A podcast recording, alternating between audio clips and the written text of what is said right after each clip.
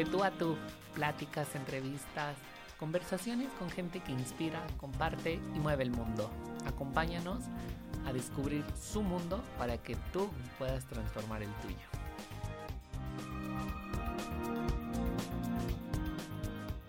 Amigos, ¿cómo están? Qué gusto saludarlos. Estoy muy feliz el día de hoy porque ya llegamos a nuestro capítulo número 32. Hemos tenido un avance y un crecimiento, creo, en estos capítulos. Y el día de hoy tengo una invitada súper especial.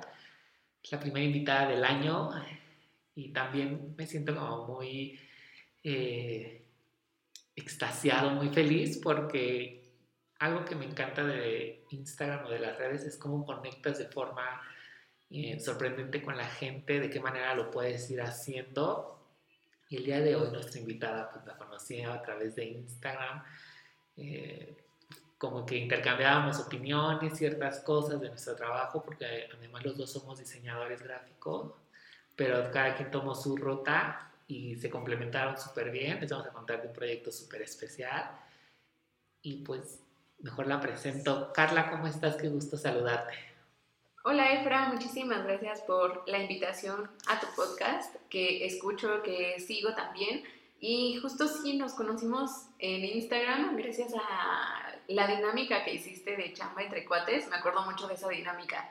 Y se me hizo muy cool, empecé a seguirte, empecé a seguir tu trabajo y pues te contacté. Eh, no pensé como que fuéramos a conectar porque como justamente dices, tomamos caminos muy diferentes, tú en el ámbito de la imagen, de la moda, que es como algo que a mí jamás me llamó la atención, o sea, ese mundo jamás me llamó. Eh, pero sí creo que es muy importante saber comunicarte eh, a través de tu aspecto, de tu imagen. Y pues yo desde el área de marketing, entonces creo que ese, ese complemento que tenemos está padrísimo para el proyecto que traemos. Sí, ya sé. Bueno, Carla, te me olvidó decir tu apellido, Carla Pastrana, es eh, mercadóloga, nos va a contar un poco de su experiencia desde el emprendimiento y de algunas eh, experiencias que ha tenido, de momentos, porque algo que me gusta de platicar contigo es que todo es como muy real, lo aterrizas en cosas muy reales, el trabajo sigue siendo muy natural y a veces las mismas redes nos van mostrando como, no, pues para tener un super negocio tienes que tener una oficina impresionante o andar en tal carro, y como que a veces también nos dejamos llevar por esos mitos digitales y comparaciones que tenemos. Sí, el trabajo como emprendedor es desgastante, pero es muy satisfactorio ver cómo vas logrando desde pequeño, yo le digo baby steps, eh, esos pasitos que das de, ¿sabes qué? Pues me compré el escritorio que quería, o ya tengo el escritorio, o pagué eh, un teléfono para mi oficina, no sé, detalles muy eh, mínimos, pero que son un gran potencializador para los negocios, y tú sabes perfectamente de eso. Entonces, Carla, me encantaría empezar preguntándote, ¿cómo decides estudiar diseño gráfico y posterior das un salto a estudiar una maestría en marketing? Ah, pues mira, yo sabía que iba a estudiar algo relacionado al arte gracias a un taller que tomé en la secundaria que era de artes plásticas. Y me encantó jugar con colores, jugar con texturas, o sea, me encantó ese mundo. Y sabía que ya en la carrera tenía que dedicarme a algo relacionado, solo que no sabía si arquitectura, diseño industrial, diseño textil, pero cuando conocí la carrera de diseño gráfico me encantó el plan de estudios. En cuanto lo vi dije, wow, voy a llevar eh, materias de fotografía, de diseño web, de ilustración, o sea, para mí era como que ni siquiera pensaba que era una carrera, o sea, era lo máximo. Y desde que estuve en la carrera me encantó, o sea, lo disfruté muchísimo. Estudié en la Ibero y además la escuela nos complementaba con, con compañeros de otras carreras, entonces también ahí entendí la importancia de complementarte con, con otras áreas. Y después de esto, pues ya trabajando, eh, mi primer trabajo fue NEF, Education First, que es una empresa multinacional eh, de idiomas en el extranjero. Tienen oficinas en todo el mundo. Y aquí yo entré al departamento de mercadotecnia como becaria, pero me, empecé, me empezó a llamar muchísimo la atención la, el marketing digital. Ah, todavía como que no había este boom que ahorita vemos. Como que apenas empezábamos a crear contenido para Facebook. No teníamos una línea muy clara de, de, qué teníamos que hacer, pero sabíamos que ahí había muchísimo potencial porque obteníamos incluso a veces más bookings, más eh, inscritos de Facebook que de ferias educativas gigantes que hacíamos en el centro City Banamex. Entonces dije, wow, es que esto va a tener muchísimo potencial y además me gustaba, me gustaba crear los diseños y luego subirlos a Facebook y estar comentando, respondiendo los, los comentarios y respondiendo dudas de, de los destinos. Me, me, encantó y decidí que quería enfocarme más a esto. Así fue como hice un diplomado en Community Management y ya el, el siguiente puesto de trabajo que tuve fue ahora sí coordinando mercadotecnia para una empresa, bueno, tres empresas del sector mueblero, que eran como un grupo. Y ya yo creaba el contenido, también hacía email marketing, hacía Google Ads, y fue que dije, esto es lo mío, yo quiero especializarme todavía más en esto, y decidí irme a estudiar a España una maestría en marketing digital. Wow. Y ahora que lo comentas, siempre algo que me encanta de entrevistar a los diseñadores es que todo el mundo tiene una visión diferente sobre el diseño y lo complementa de otra forma. En mi caso yo lo complementé con la parte de imagen, con lo de marketing me ha tocado diseñadores que lo complementan con fotografía, con editorial. Y esa es una de las grandes cosas que hacen muy noble a esta licenciatura o a esta profesión, que puedes hacer desde mucho, de, puedes hacer mucho desde tu trinchera. ¿En qué momento te das cuenta de que tú tienes que desprenderte del mundo corporativo, Godín, y empezar a emprender, porque eso también es un reto, sobre todo en la ciudad en la que vivimos, que es como tan cerrada. Sí, claro, es un reto sobre todo desprenderte de ideas con las que has crecido, porque eh, mis papás, por ejemplo, han tenido siempre un trabajo muy tradicional, son abogados, ellos trabajan en Poder Judicial, entonces han sido de oficina desde que egresaron de la carrera en Derecho y pues siempre como que me transmitieron, ¿no? Ah, pues tienes que encontrar un buen trabajo, estudiar mucho, ir escalando de puesto. Y quizá a muchos de nosotros nos pasa, como que tenemos esa idea eh, desde muchos años atrás y no, realmente no te pones a explorar, eh, pues más allá, más allá como, como formar tus horizontes. Sí, exactamente, formar tu propio camino. Eh, y sí fue difícil, la verdad es que ellos al principio no me apoyaban, sí me dijeron como de, no, estás loca, ¿qué vas a hacer? No puedes vivir solo de proyectos, pero como que no tenían esta idea, mm, no, no, tienen, no tienen mucho conocimiento de esta forma de trabajo, entonces les daba miedo que no, no pudiera, pues, mm, tener éxito en mi carrera de alguna manera, de esta manera.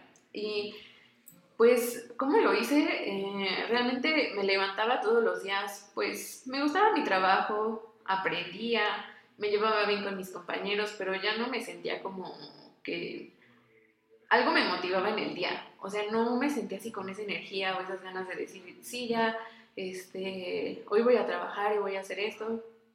Te das cuenta en los domingos. O sea, en los domingos cuando dices, no, por favor, ya mañana es otra semana y estás súper desmotivado, y yo decía, es que no sé qué estoy haciendo, o sea, de verdad hasta pensé cambiarme de carrera, empezar a estudiar otra cosa, porque decía, es que esto no, yo no puedo estar así toda la vida.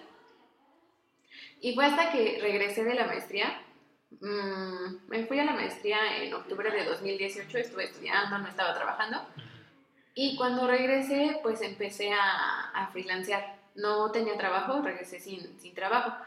Eh, estaba mandando CVs, estaba buscando oportunidades, pero ya al mismo tiempo estaba eh, armando mis propios proyectos, trabajando mi marca personal en Instagram y dije, wow, esto sí me gusta, o sea, esto sí me motiva y, me hace levantarme todos los lunes con ganas, solo que no sabía cómo armarlo muy bien, pero ya había encontrado el cómo.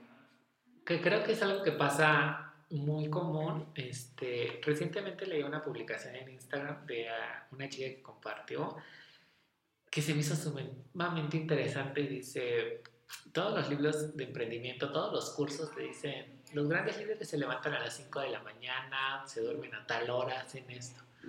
Pero también una de las claves del éxito de un emprendimiento es que tú adaptes tu vida a tu rutina, no copies la de alguien más, porque todas las rutinas y todas las vidas son diferentes. Y creo que eso es lo más padre.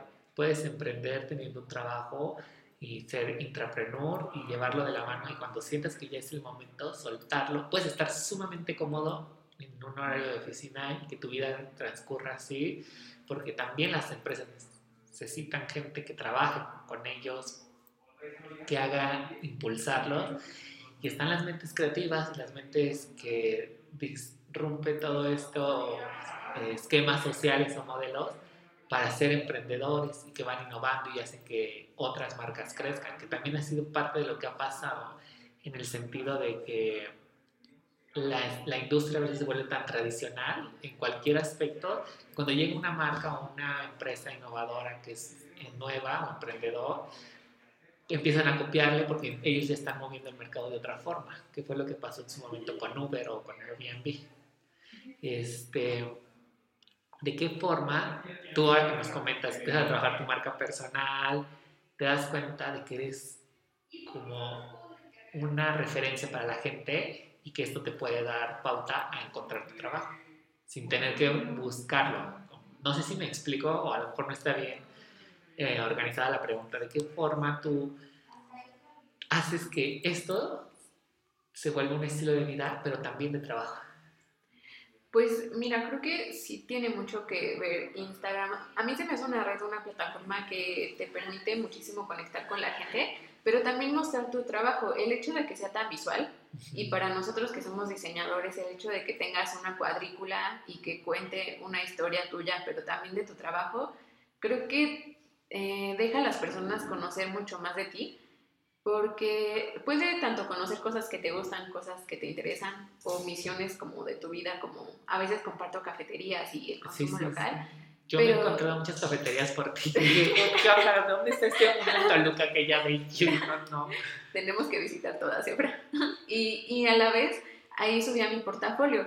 Entonces, eh, al subir mi portafolio y hablar sobre diseño, hablar sobre marketing, a la gente le empezó a interesar la forma en, la que yo lo comunicaba porque les ponía ejemplos de cómo, de conceptos básicos de marketing, como apenas hablaba sobre posicionamiento, eh, sobre benchmarking, sobre top of mind, que son básicos que a nosotros nos dan en la carrera, pero que las personas eh, que no están en ese mundo no saben aplicarlo. Entonces yo empecé a hablarlo de una manera aplicada a pequeños negocios, a emprendimientos, y a la gente le empezó a llamar muchísimo la atención porque hasta ellos mismos me preguntaban dudas, oye, ¿qué hago con esto? Y les respondía, oye, es que esto sí me sirvió, lo implementé y me funcionó, gracias. O simplemente comentarios como gracias por compartirnos.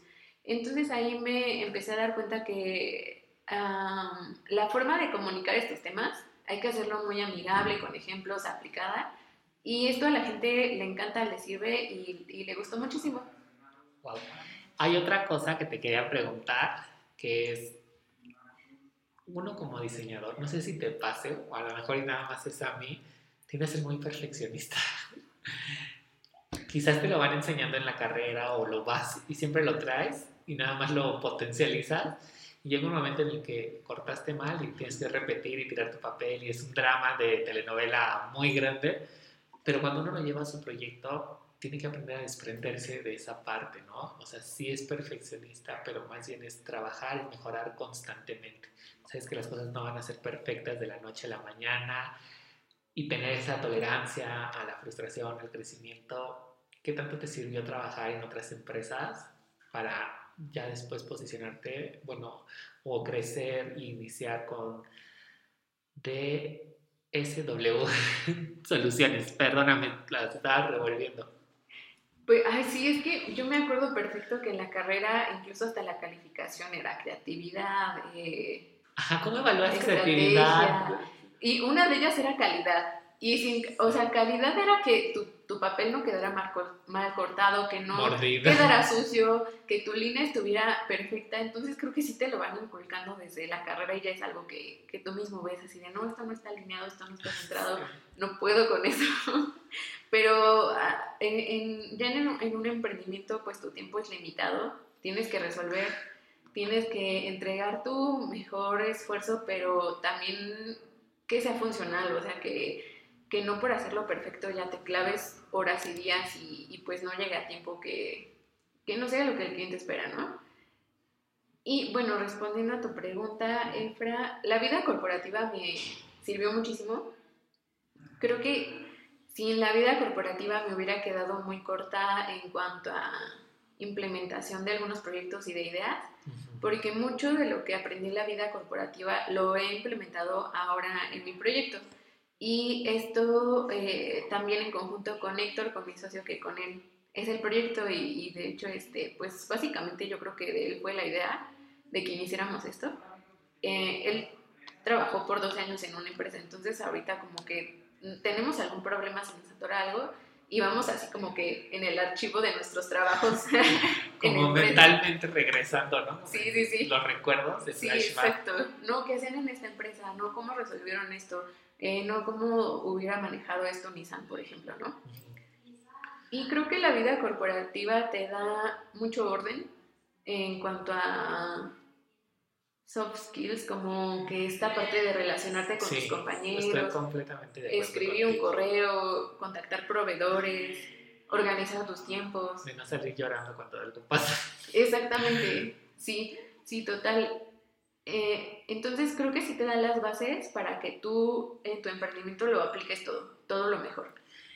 Y en, justamente en DSW Studio trabajan algo que a mí se hace sumamente interesante, que es un área eh, con mucho crecimiento, que es toda la parte digital, no solamente de marketing, sino de e-commerce, administración de páginas, consultoría, desarrollo de software, que cuando yo recuerdo vimos eh, páginas web en la carrera, yo era así como de, no, por favor, o sea, son puros numeritos, tal cual como cuando la computadora se reiniciaba y que tenía un problema, y solo es código, código, código, código, y tu mente empieza también a bloquearse y sale humo. O sea, si no es un área sumamente impresionante de trabajo, y, aparte de lo impresionante, se me hace un área de mucha eh, detalle, muy meticulosa, esa es la palabra correcta.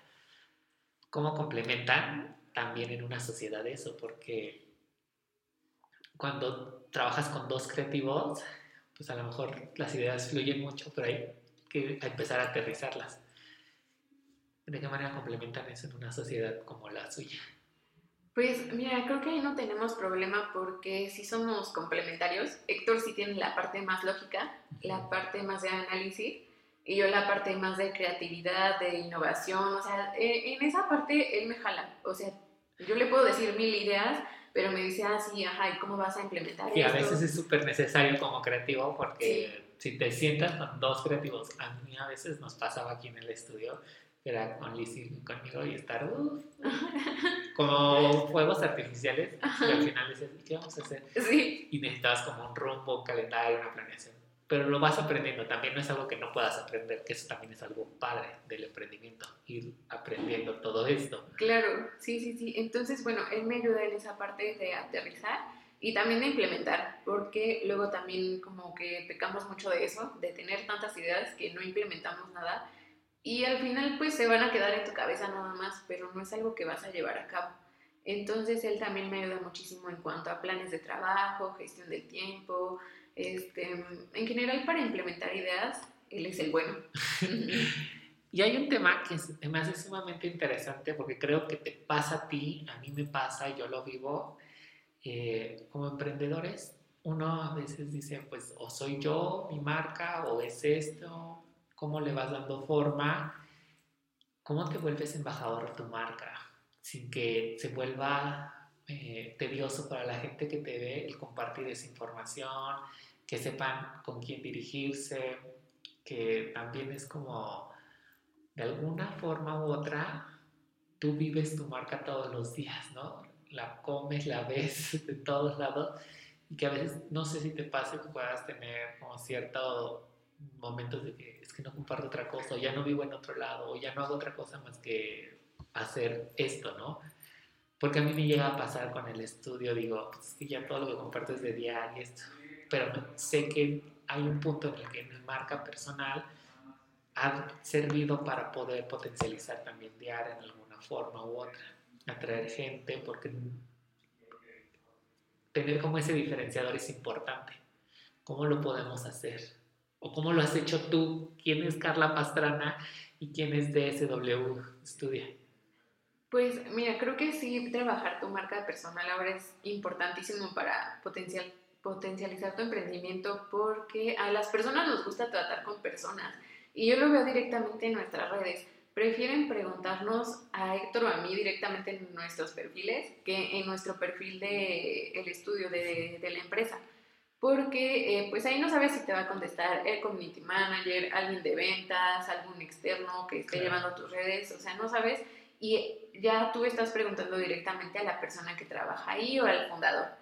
Eso por una parte. Y la otra es que tú también le das el toque humano, o sea, la marca eh, al final pues simplemente desde la foto de perfil tiene un logo y ya eso hace que las personas no les interese tanto seguirte, porque en redes lo que nos gusta ver es qué hacen otras personas. O sea, la verdad es que nos encanta. Bien morbosos. Sí, sí, sí, sí, exactamente.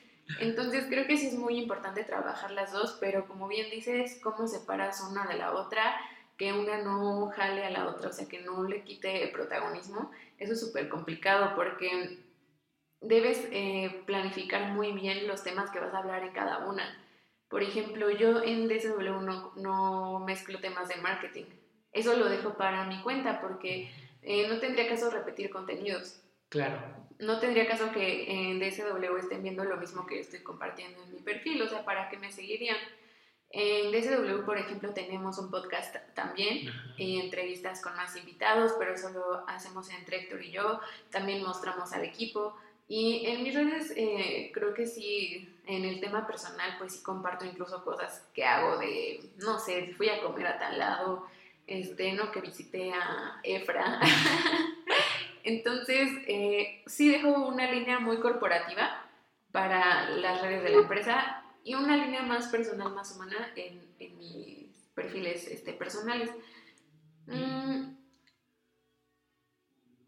Y Perdóname, te iba a preguntar, ¿y de qué manera tú que a lo mejor y alguien que nos esté escuchando solamente tenga su marca personal y sea maquillista, diseñador, fotógrafo, logra diferenciar eso de sus redes a su perfil profesional? ¿Recomiendas tener dos perfiles, uno, no sé, como que... Ah, si tú pudieras enlistarlo en cuatro claves para convertirte en un buen embajador de tu marca personal o de la marca que tengas, ¿cuáles serían? Pues mira, yo creo que sí es importante que dejen un perfil profesional y uno personal totalmente para el familiar, para amigos, porque te va a empezar a seguir gente que tú ni conoces, o sea, que le vas a llamar la atención por tu trabajo, pero que no está en tu círculo de conocidos, tú no conoces, entonces también por temas de, de privacidad, de seguridad, de intimidad, sí separa todo lo personal que sea, no sé, familiar, ¿no? Tu cumpleaños o eh, ahí sí tú delimitarás esa línea en donde ya no quieres que gente desconocida eh, sepa más de ti. Entonces, para eso el perfil profesional nos ayuda muchísimo, porque ahí nosotros decidimos qué compartimos, cuándo lo compartimos y hasta dónde, hasta dónde quieren saber de nosotros. Eh, creo que también, pues, obviamente delimitar el tema que vamos a hablar, porque no podemos estar como que hablando, ay, hoy de maquillaje y mañana de viajes y mañana de este, lo que me pasó de psicología. Mm, no, así tendrías que tener como una línea editorial de qué va a tratar tu perfil y qué va a encontrar eh, de valor ahí las personas. Algo que escuchaba antes de que continúes, en algún momento y antes de cerrar el año, fue compartimos el 10% de nuestra vida. Y cuando me quedé pensando y analizándolo, dije, sí es cierto, o sea, yo no les comparto cuando estoy en el banco haciendo fila cuatro horas para arreglar un problema o, cualquier, o ir a recoger algo. Simplemente compartimos, ¿sabes qué? Pues me pasó esto en tal hora del día y a lo mejor lo compartí a las 9 de la mañana, pero 10 minutos porque, o 15 segundos de una historia no definen todo mi día, ni me definen como persona. Exacto, y es que eh, ese es un problema porque igual y tú estás viéndote y comparándote contra alguien, pero que solo te comparte lo mejor de su día y no sabemos realmente toda su historia, todo lo que vive. Entonces creo que ahí sí hay como que ser bien conscientes que, que, está, que las redes son como un escaparate, o sea, que es para mostrar casi casi que tu mejor versión, la más motivada, la mejor de ti, pero al final que no es tu vida completa. Sí, claro. Y bueno, íbamos dos de las cuatro claves. ¿Cuáles otras compartirías tú? Mm, la otra que compartiría es el branding, porque como bien lo platicábamos apenas en un live, pueden existir muchas personas que hacen lo mismo que nosotros, ¿no? También ellos están trabajando por su emprendimiento, están esforzándose y eso está súper padre. Pero a nosotros, ¿qué nos va a hacer diferente? O sea, ¿cómo es que las personas conectan con nosotros? Pasa que a veces tú ves a alguien en redes y dices, es que me cae bien, no sé por qué. Y sí. no, algo, algo te hace clic. Como que conectas. Justo eso era lo que iniciamos con el podcast. A mí me hizo mucho clic tu perfil y dije, wow, que está bien padre.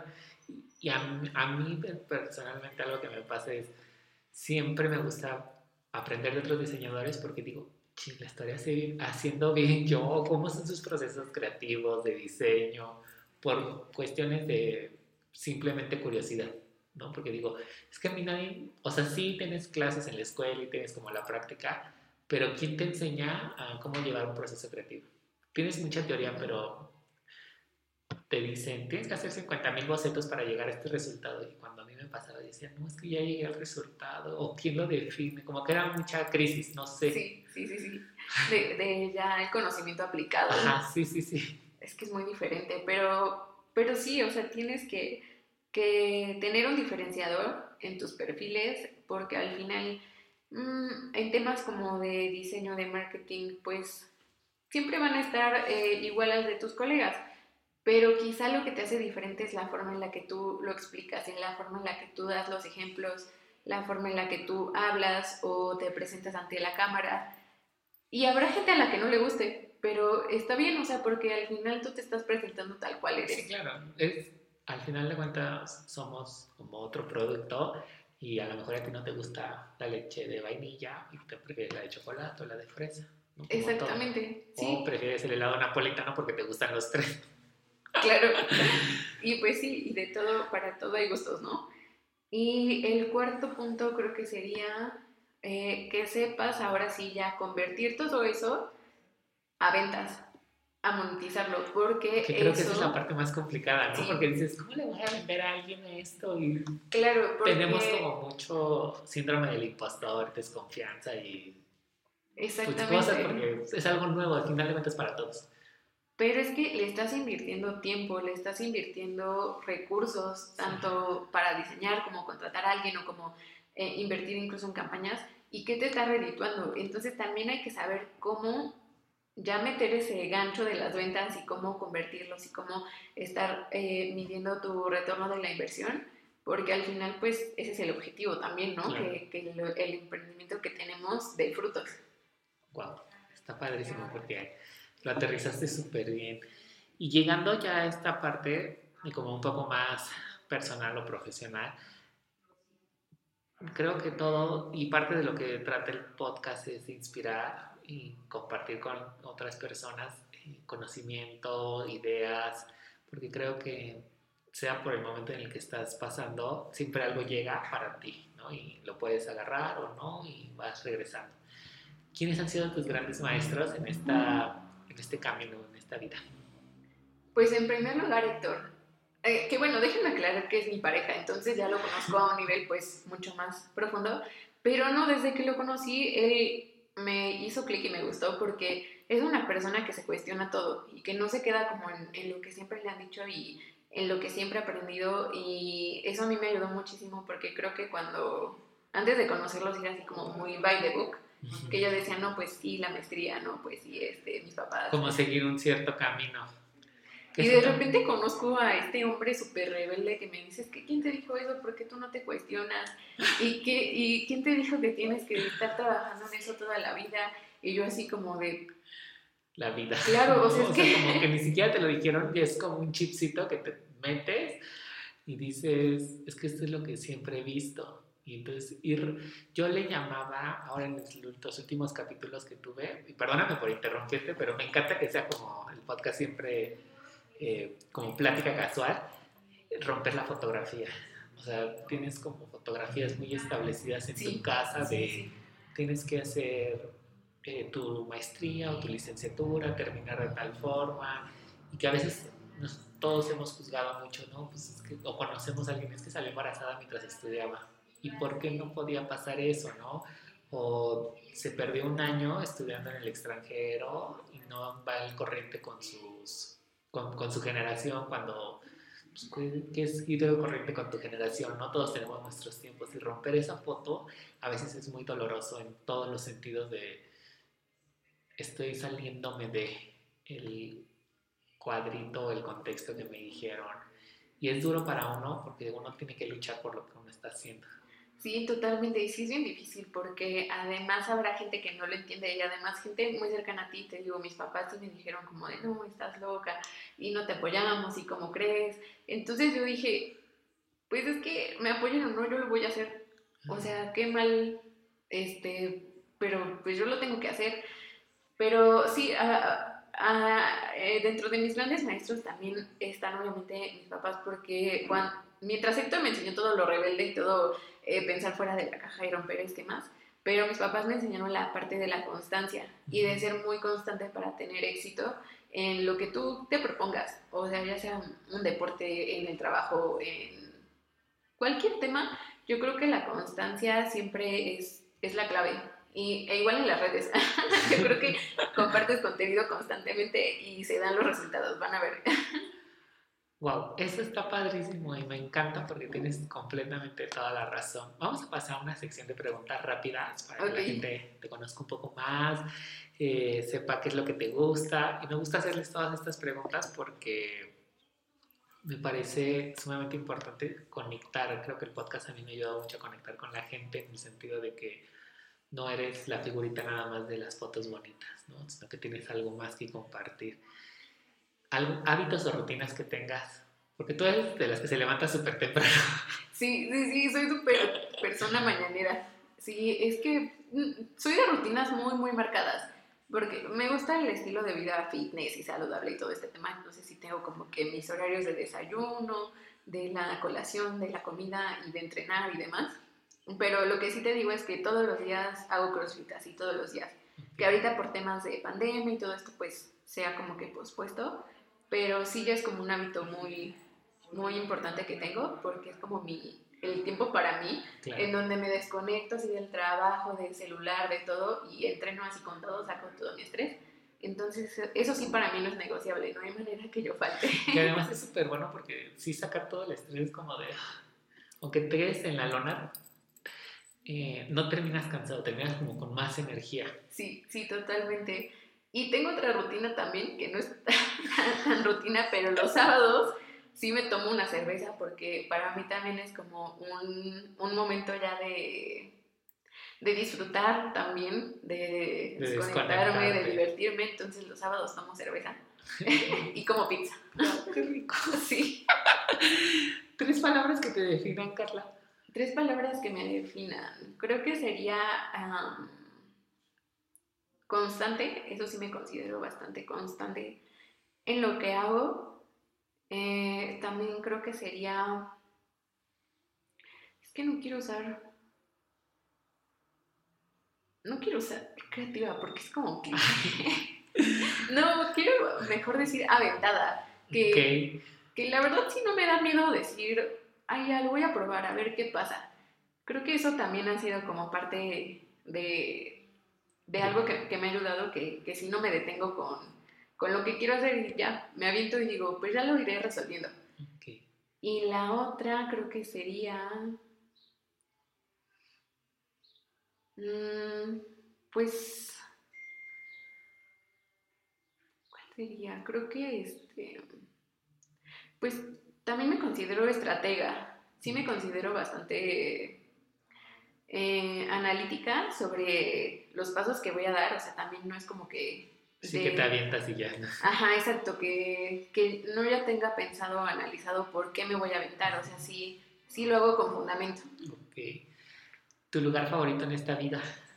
Madrid. es hermoso, es la ciudad más bonita de este mundo, se los juro. No, me, me gusta muchísimo Toluca. Toluca me encanta para, para, vivir, he vivido en Ciudad de México, en Madrid también, y, y, Toluca me encanta porque es una ciudad muy tranquila, hay muchas cosas por hacer, aquí está mi familia, todo lo conocido, pero es que Madrid es tan hermosa, o sea, la vida en Madrid es lo máximo, es tranquila, puedes caminar, el transporte, la comida, todo, todo de Madrid me encanta. Wow. ¿Algún libro, película o serie que te haya marcado?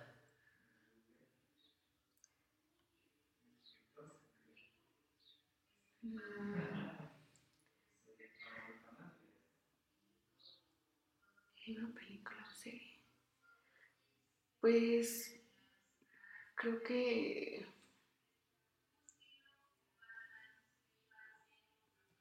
En cuanto a libros, me gustan todos los de Isabel Allende porque siempre tienen estos personajes que se avientan y que no se detienen y que son súper aventureros. que además ella tiene una filosofía increíble de vida que Total. wow, y su forma de escribir y de narrar se me hace que tú puedes contra todo, o sea, te mete en un mundo tan de fantasía y tan increíble pero creo que ahorita lo que más escucho son podcasts, entonces el, el podcast de Demente sí, escuchar tantas historias.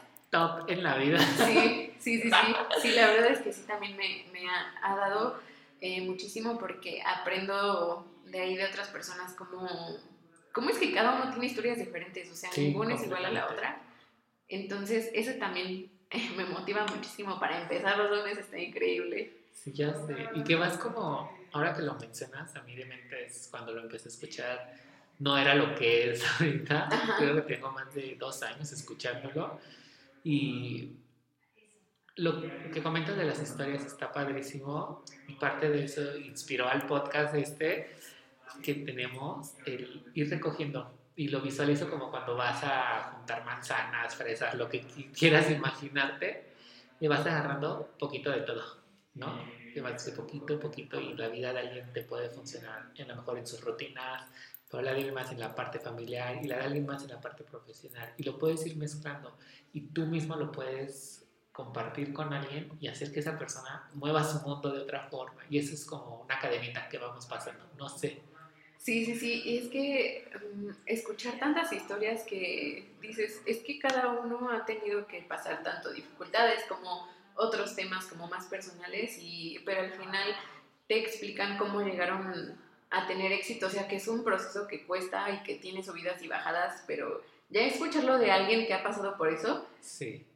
dices, ay, ok, no voy tan mal. Como que respiras y te baja, ¿no? Así como de, alguien más también ya le pasó. justamente. Y algo que me gusta del podcast es conectar con la gente, como bien ya lo había dicho, pero siempre el rescatar esta parte que traemos eh, desde la infancia, ¿qué mensaje le dejarías a la Carla que inició todo esto? Que empezó a romper paradigmas, que no era lo que es hoy en día. Creo que pues hace unos años me hubiera dicho como no seas tan tímida, porque antes no hablaba nada, o sea, de verdad era como que llegaba a mis clases y callada, callada. De hecho, eh, gente de la universidad, pues realmente no, no, conecté mucho con ella o no hice como que amistades así muy grandes. Sí era muy introvertida y, creo que eso es algo que, que, le habría dicho a mí yo de hace unos años, eh, como de, no, pues date el chance de conocer a la gente, de hablar con ella, de, pues de tener más contactos también.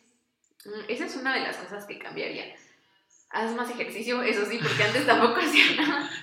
Y me doy cuenta, o sea, como de eh, el poder de ser constante en algo tan básico como puede ser el ejercicio, pero que se traslada a otros ámbitos de tu vida. O sea, yo lo traslado de, del CrossFit a otros ámbitos de como compartir contenido, ser constante o en un proyecto darle, darle hasta que den frutos. Creo que sí son, son esas dos cosas. Y Carla, bueno, aparte de esto, quería que nos contaras sobre lo que viene para ti, lo que viene en tus proyectos, porque nos vamos empezando el año y creo que es una muy buena etapa, un buen momento. Siempre es un buen momento para iniciar algo, pero a veces por el mismo chip que traes de este, es inicio de año, es enero, como replantear cosas, ¿qué es lo que viene? Pues ahorita estamos en proceso de establecernos más como empresa. Tenemos ya nos constituimos y ya este, pues tenemos las oficinas, pero ya queremos ahora sí em, pues darle un impulso, tener proyectos más grandes con, con, empresas más grandes. Entonces lo que viene sí es un enfoque eh, total a DSW con Héctor, porque pues él también eh, renunció a su trabajo recientemente, entonces también ya le está dando todo. Y pues quizá en cuanto a mis redes y perfiles, creo que les voy a, a bajar un poco la atención, pero porque sí quiero enfocarlo totalmente a la parte de desarrollo de software, desarrollo de sistemas, desarrollo de aplicaciones, y pues eso se hace en equipos multidisciplinarios, se hace con, con, más atención, con más detalle, más tiempo. Entonces eso es lo que viene, que, que le voy a volcar toda mi atención a, a DSW. Qué increíble. Y hablábamos de que en Taluca, bueno, hablaste, mencionaste que se pueden hacer muchas cosas. Viviste en Ciudad de México, en Madrid, que son grandes, grandes, grandes ciudades. Y algo que a mí me pasó en su momento, eh, yo estudié con IEF en, en Oxford y siempre pensaba en cómo que puedes traer de allá acá, ¿no? Y trabajar. También parte del inicio del podcast era como contar la historia que hay detrás de los emprendedores de Toluca, encuentras gente sumamente talentosa y sumamente inspiradora que está haciendo algo por la ciudad, por el entorno. Y juntos logramos concretar un proyecto que me parece increíble y que funciona como ambas eh, pasiones y aprendizajes, que es un seminario de marca personal. Cuéntanos más sobre el seminario. Sí, ya sé, Fra, qué padrísimo que, que ya coincidimos en, en agenda, que ya traíamos esta idea desde hace tiempo, pero que no se concretaba por temas de agenda, por temas de pandemia y demás. Pero, pero sí, es que creo que la manera en la que puede crecer nuestra ciudad es que más gente emprenda, que más gente pueda crecer sus proyectos, o sea que de un micronegocio puedan llegar a ser pequeñas empresas y luego medianas empresas y que vayan generando más empleo. Pero muchas veces no contamos con esta herramienta de cómo llegar hasta allá.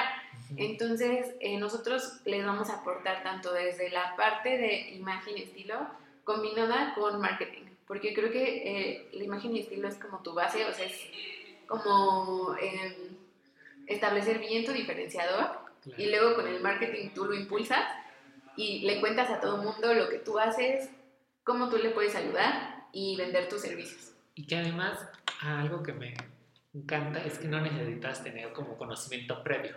Es algo muy básico para todos. tú no sabes de marketing, bueno, son como fundamentos de todo, ¿no? Desde imagen, de branding, de marketing, de comunicación, para que lo puedas aplicar en tu empresa, en tu vida diaria, que básicamente de eso va la premisa, cómo lo aplicas en tu vida diaria para que funcione en, todas tus, en todos los puntos donde tú haces contacto. Sí, claro, o sea, lo vamos a hacer súper práctico, súper eh, entendible para las personas que sí, como dices, no, no tienen conocimiento previo, que tienen como este conocimiento básico, pero lo vamos a hacer súper práctico para que justamente eh, les quede muy, muy claro cada uno de los puntos y que lo lleven a, los resultados. Y es completamente online, o sea, lo puedes tomar en cualquier parte del país, la república o del mundo. Exacto, sí, sí, sí, o sea, si están en Jalisco, en Monterrey, Nuevo León, en donde ustedes, desde donde ustedes viven, lo van a poder tomar. Eh, lo vamos a transmitir todo, bueno, lo vamos a hacer eh, vía Google Meet, entonces pues ahí este, lo van a poder tomar desde sus casas. ¿Dónde te piden más información? Pues tanto Efra como a mí nos pueden escribir en Instagram, estamos como arroba efragv y arroba soy Carla o arroba DSW Estudio. Y si quieren una asesoría, algún acercarme a ustedes para conocer más, para implementar algo en mi negocio. Ya saben dónde los pueden encontrar. Por favor, repítemelo. Es arroba Carla y... Arroba DSW Estudio en Instagram. igual en Facebook o en LinkedIn nos encuentran como DSW Diseño y Soluciones Web y ahí los podemos atender lo que necesiten sobre tecnología y desarrollo de software para su negocio, pues ahí estamos. Perfecto. Carla, muchísimas gracias por venir, muchísimas gracias por compartirnos no solamente de tu vida, sino también cuestiones un poco más profesionales, cómo irlo complementando. Amigos, si les gustó este episodio, por favor, compártanlo. Si creen que alguien, conocen a alguien que les pueda servir la información, etiquétenlo. Etiquétenme a mí en sus historias, arroba efragv, mencionándome para saber que están escuchando el podcast. Mándenme sus comentarios esperamos verlos en el seminario. Va a ser un gusto conocernos y aprender un poco de todos. Que estén muy bien. Bye.